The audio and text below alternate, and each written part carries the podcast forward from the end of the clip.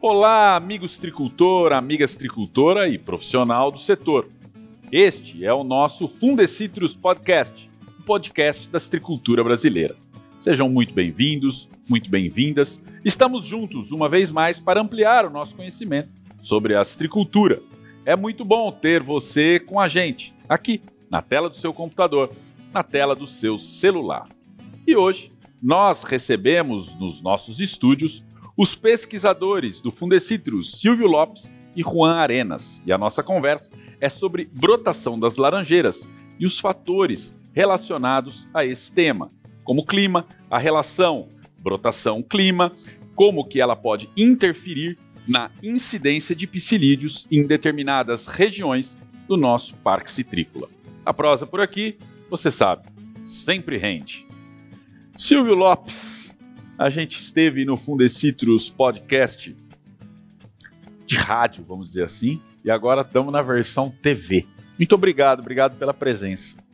Eu é que agradeço o convite. Muito bem. Seja bem-vindo, Juan Arenas. Tudo bem com você? Muitas graças, tudo bem.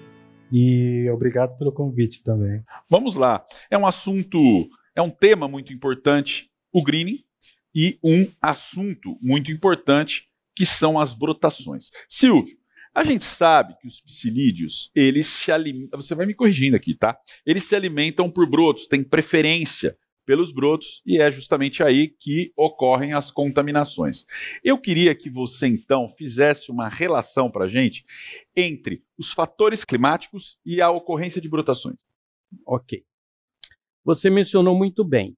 Os psilídeos preferem os brotos, os tecidos mais tenros da planta, para se alimentar e se reproduzir. É aí que as fêmeas colocam os ovos, que os ovos eclodem e o psilídeo completa, completa seu ciclo biológico. É, e é ao se alimentar na planta doente que ele vai adquirir a bactéria do greening, e ao se alimentar na planta doente é que ele vai transmitir a bactéria. Na planta sadia. Na planta sadia, desculpa. Iniciando o, a doença, que, como sabemos, é a mais destrutiva das plantas cítricas. E conforme você perguntou, qual a associação né, das brotações psilídeo-clima? Vamos lá. É, as brotações ocorrem nas copas das laranjeiras quando as condições climáticas são favoráveis para isso. São os chamados fatores climáticos. E quais são essas? Esses fatores são principalmente a temperatura do ar e as chuvas, a precipitação. Nas nossas condições do Parque Citrícola e no Brasil como um todo, as chuvas são os fator, é o fator, a chuva é o fator que mais contribui para a ocorrência das brotações nas copas das laranjeiras. Ok. É, a temperatura ela tem um impacto também, mas ele é menor. Por exemplo, ela chega a ser limitante em algumas épocas do ano, no inverno. Inverno muito frio pode é, diminuir um pouco a incidência das brotações. Mas o fator mais importante são as chuvas.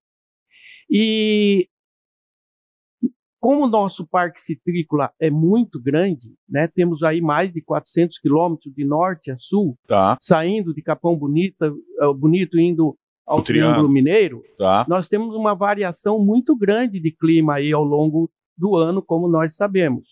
No sul, por exemplo, as temperaturas no inverno são mais baixas e as chuvas são mais frequentes ao longo do ano. Enquanto que indo para o norte, as chuvas ficam menos escassas, mais escassas, né? E mais concentradas no período da primavera e verão. E isso vai afetar a ocorrência das brotações e, consequentemente, afetar a população dos psilídeos. Então, quando a gente chegar ali por volta de é, setembro, nós agora estamos em outubro, depois vamos pegar é, até o final do ano, começo do ano ali até março, esse é o período mais crítico para as brotações? É, na região, é, é, o período mais favorável para as brotações na região norte. Mais favorável, não mais crítico, que aí é, é natural, né? Sim, é mais favorável porque na região mais ao norte é, é quando esse período ele é seguido de uma, uma, um inverno muito seco, normalmente. Tá. Então, as chuvas sendo mais frequentes e em maior intensidade nesse período, na região norte, nas plantas adultas, é aí que ocorrem os, ocorrem os maiores picos de brotação. Enquanto que mais ao sul, as brotações são quase que constantes, porque a, as chuvas são mais eh, frequentes ao longo do ano. Muito bem. Ô Silvio, é, no último levantamento, divulgado em agosto ah, de 2023, a incidência de greening ela subiu e nós tivemos um aumento aí de 56% no comparativo com 2022. Foi falado bastante sobre a resistência do psilídeo a algumas moléculas. Fator até provavelmente mais importante que é a manutenção de plantas doentes, mas houve influência do clima também. Qual foi essa influência diretamente para o aumento, provavelmente, do psilídeo e da incidência da doença? Tá. Essa, nós estamos vivendo, temos vivido climas relativamente atípicos nesses últimos anos. Nós percebemos isso no dia a dia. Né? Tem sido mais quente ou mais seco em algumas regiões. O que, que aconteceu no Parque Cítrico? Nós fizemos uma análise e observamos que no período de 22, 23, em relação a 21, 22, nós tivemos em várias regiões chuvas esporádicas, pequenas, mas o suficiente para induzir brotações em épocas que normalmente essas chuvas não ocorrem, tá? tá? E as temperaturas, como até nós percebemos, têm sido mais altas. Então, essa combinação de chuvas esporádicas em épocas em que normalmente não ocorrem, acompanhadas de temperaturas mais elevadas, levaram ao surgimento de brotações em épocas que não ocorriam. E tudo isso favoreceu a reprodução do inseto vetor, né? E é bom lembrar que, conforme você comentou, nós já é comprovada sim a resistência do psilídeo a alguns inseticidas. E quando a gente fala de clima afetando brotações, afetando a taxa de reprodução do inseto, isso serve para os psilídeos sensíveis a todos os inseticidas, mas para aqueles resistentes também. Então, é, o clima ele afeta todo o psilídeo, não importa se resistente ou sensível aos inseticidas em uso.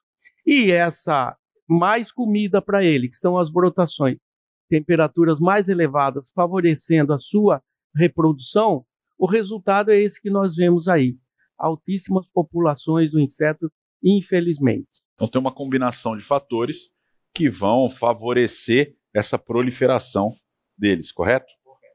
Ô Silvio, então falando deles, é... vem sendo recordes atrás de recordes na captura de psilídeos aí nas, nas, nas armadilhas, né?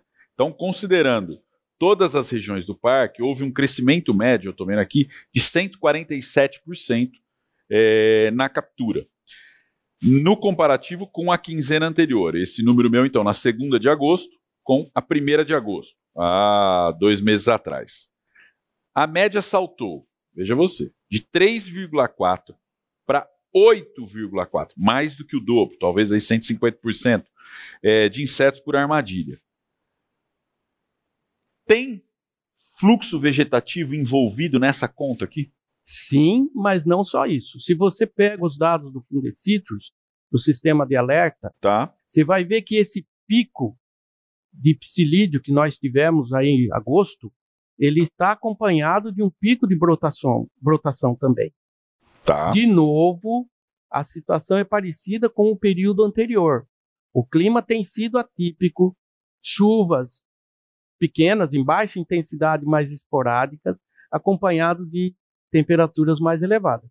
Tudo isso né, favorece o aumento da população do psilídeo. E se você for é, pensar, né, analisar isso tudo em termos de aumento da incidência de greening, nós temos, que você mesmo já comentou, nós temos muito mais plantas doentes hoje que não, não vêm sendo eliminadas. aonde os, elas brotam, inclusive mais que as sadias. O Juan vai estar tá comentando, porque não é só clima que vai favorecer as brotações, no, nós temos também práticas culturais, como a poda, nós temos a própria doença favorecendo a brotação, e a idade da planta vai ser melhor abordado pelo Juan.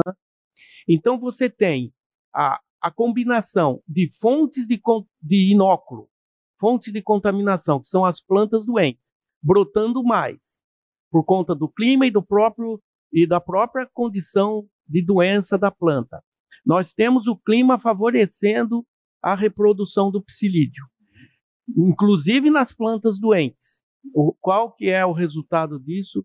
Essa explosão na incidência. na incidência que nós verificamos aí no último ano.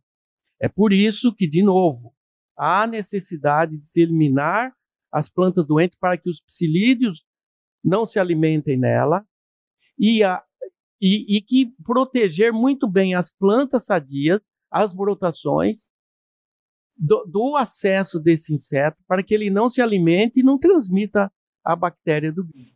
Faz todo sentido, muito claro. Vamos então trazer nosso nosso pesquisador, nosso amigo Juan Arenas para a conversa. Juan, ele já iniciou aqui. Plantas doentes brotam mais? De fato, elas têm uma condição que fazem com que elas brotem mais. Uma planta doente, ela chega a brotar até 80% mais quantidade de brotos do que uma planta sadia. Por quê? É, essa doença, ela causa uma condição particular no floema das plantas, é, que é o que transporta os, é, os açúcares. Eu faltei das aulas de biologia aí. Fala aí para mim, floema e xilema. Floema e xilema. No caso do floema. O floema é o que leva? Não, o xilema é o que a, leva o, a água do solo tá. com os nutrientes para as folhas. Ali ocorre o processo de fotossíntese da planta e a, da partir dali redistribui para o resto da planta os fotoassimilados, que são as reservas eh, da planta, por meio do floema. E é ali onde a bactéria. E o floema, qual que é a função do floema? Transportar os, os fotoassimilados da planta. E aí que dá o problema? Aí que dá o problema, porque causa um entupimento desses, desses vasos. Então, o que, que acontece?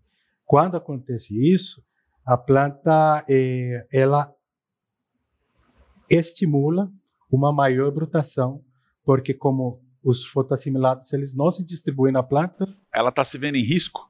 Sim, é uma forma dela é, assumir esse risco para né, querer se de perpetuar. sobrevivência, de sobrevivência. Instinto de sobrevivência. Então, mas o fato de elas brotarem mais, no, talvez não é o mais o mais crítico.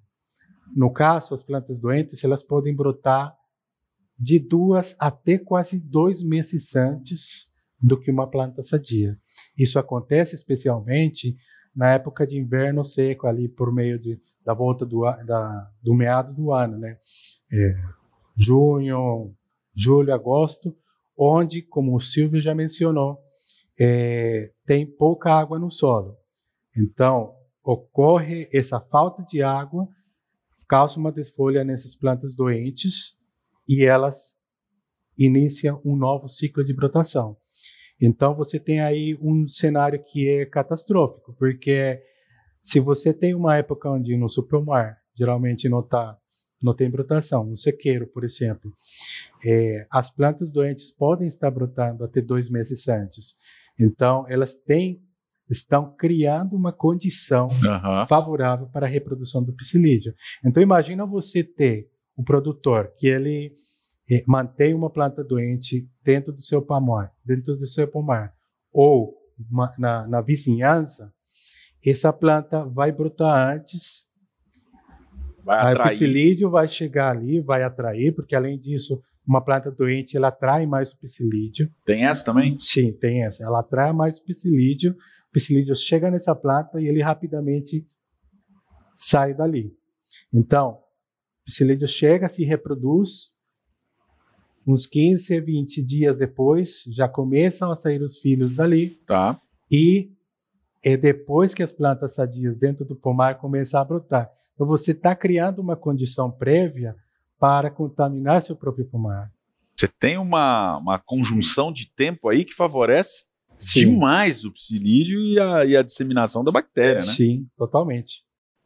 Ô Juan, é, muitos citricultores perguntam se os pomares irrigados, se eles brotam mais, menos, de maneira igual aos pomares de sequeiro. Como é que é essa comparação?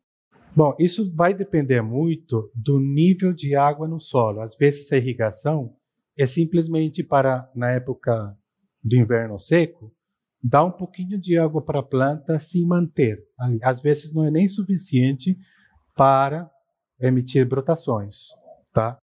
Então, uma característica muito particular é que o pomar de sequeiro, assim que chegar as chuvas, elas brotam muito mais. Então, se você tem uma condição, por exemplo, um pomar irrigado, às vezes é feito para adiantar a florada. Então, o citricultor ele tem que estar ciente que se ele faz irrigação numa época seca para adiantar a florada, ou realiza uma poda, ele tem que estar ciente de que vai vir logo de 15 a 25 dias depois vai começar a brotar as plantas. Então, ali que tem que estar o foco da proteção dessas plantas. Então, nesse caso aí, a- a- a- o cuidado com o pomar tem que ser tem maior. que ser redobrado. Tem Tá. que ser redobrado e nesses inícios dessas brotações, especialmente. Silvio, existe alguma relação, alguma associação entre a variedade do porta-enxerto, a dinâmica de brotação eh, das copas neles enxertadas e a incidência da doença? Sim. É, mas vamos por partes. Tá. Primeiro, os nossos porta-enxertos, os por- porta-enxertos mais cultivados, eles não diferem muito no momento em que surgem as brotações. Tá. Eles são influenciados pelo clima de forma muito parecida. Então não existe aquele porta-enxerto que vai brotar se as condições não está muito seco, por exemplo. É, então, a- o momento em que os brotos surgem é muito parecido em todos os porta-enxertos. Perfeito. No que eles diferem que pode afetar a incidência da doença? É na rapidez com que eles Respondem.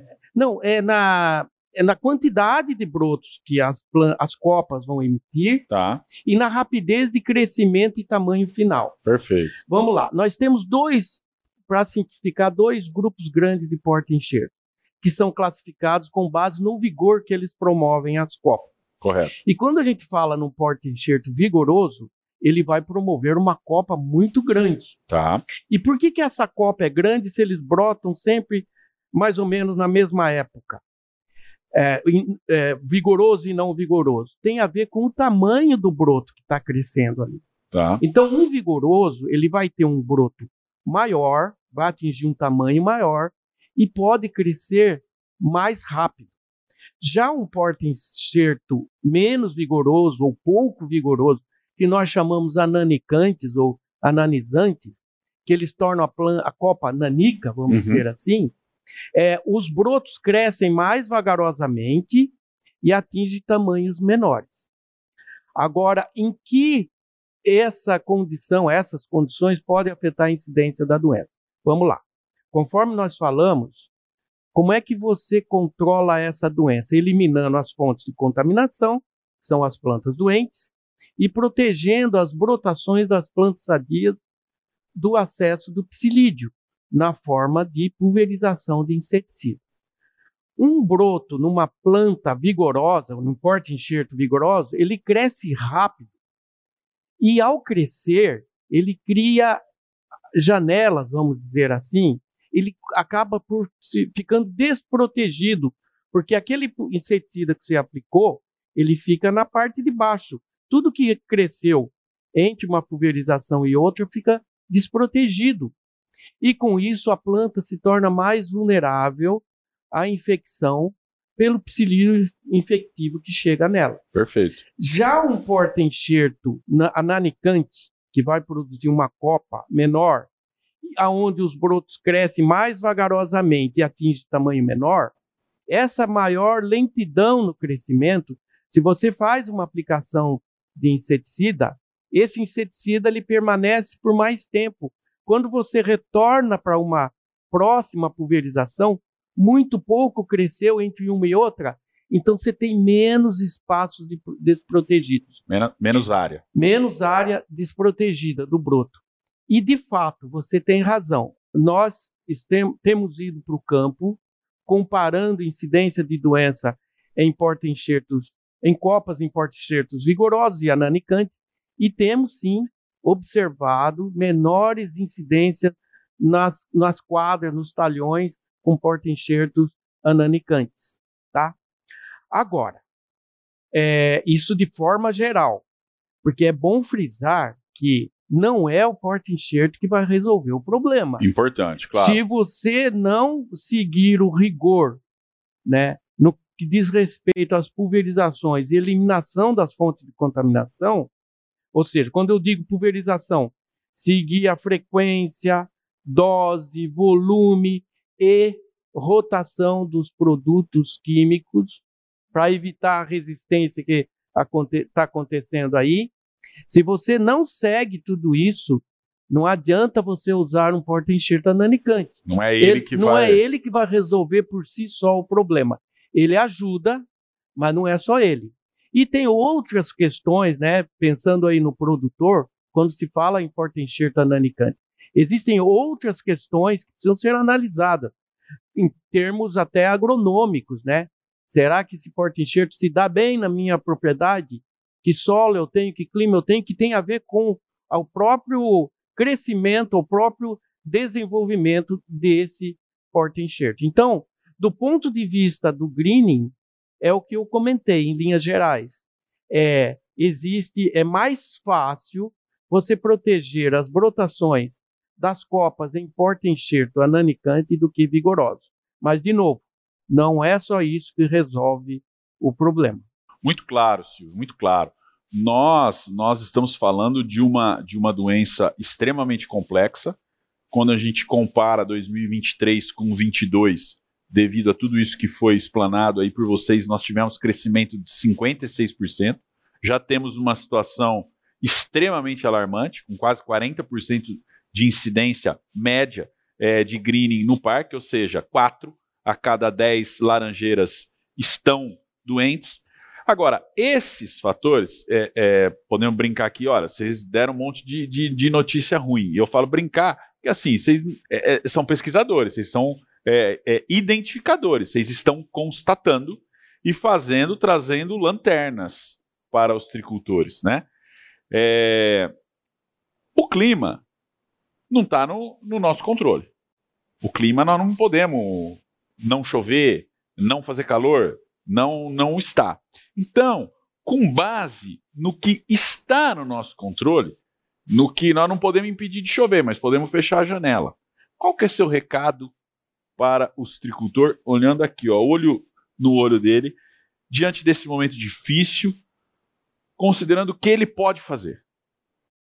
Bom, eu particularmente, conforme você comentou, a gente estuda os fatores que contribuem para a não disseminação ou disseminação da doença no campo, a gente investiga isso, mas eu sou muito otimista, muito otimista.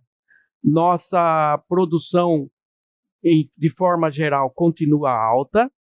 Nós vamos continuar assim, porque está no sangue do brasileiro, do paulista, do mineiro, do Brasil como um todo produzir citros. Né? Nós temos um mercado internacional aí pujante. Ah, os produtores estão ganhando muito dinheiro com o valor hoje da fruta e nós não podemos perder esse mercado. É, e eu sou otimista.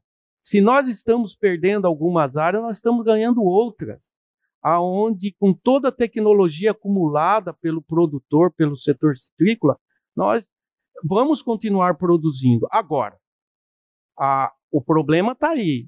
A luz vermelha já acendeu.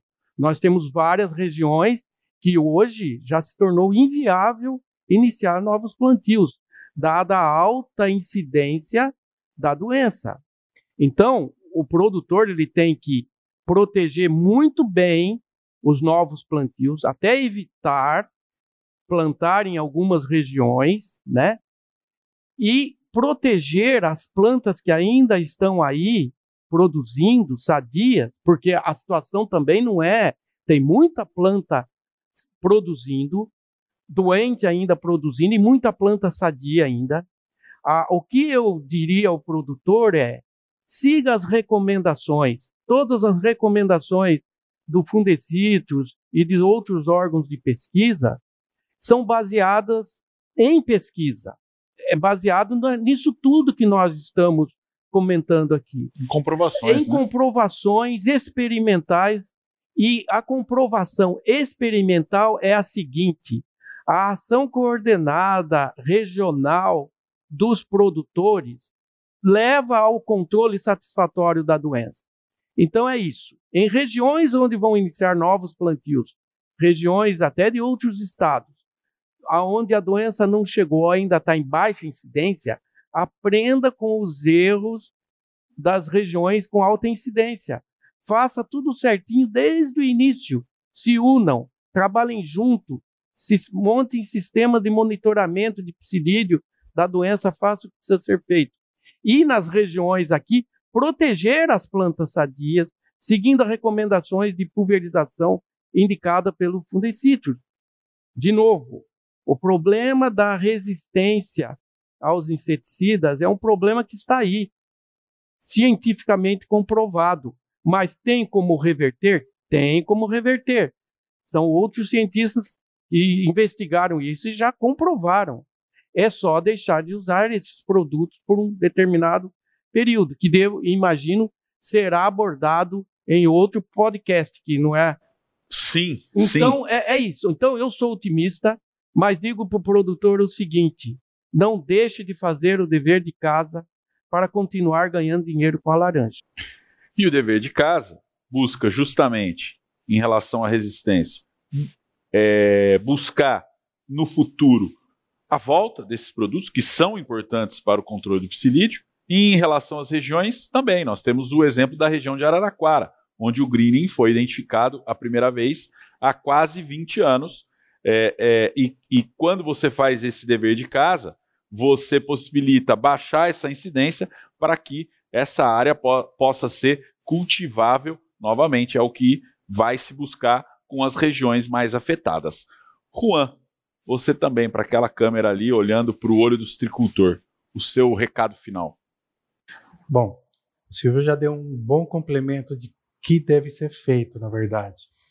Mas eu queria ressaltar o fato do, produtor não fazer áreas controle externo da doença, o manejo externo e o dever de caça dentro do pomar de não manter plantas doentes, isso pode virar uma bola de neve, porque cria muitas condições para que, mesmo tendo um controle, uma aplicação rigorosa dentro do pomar de inseticidas com rotação, isso vai dificultar muito a manutenção das plantas doentes e ter sucesso no manejo da doença.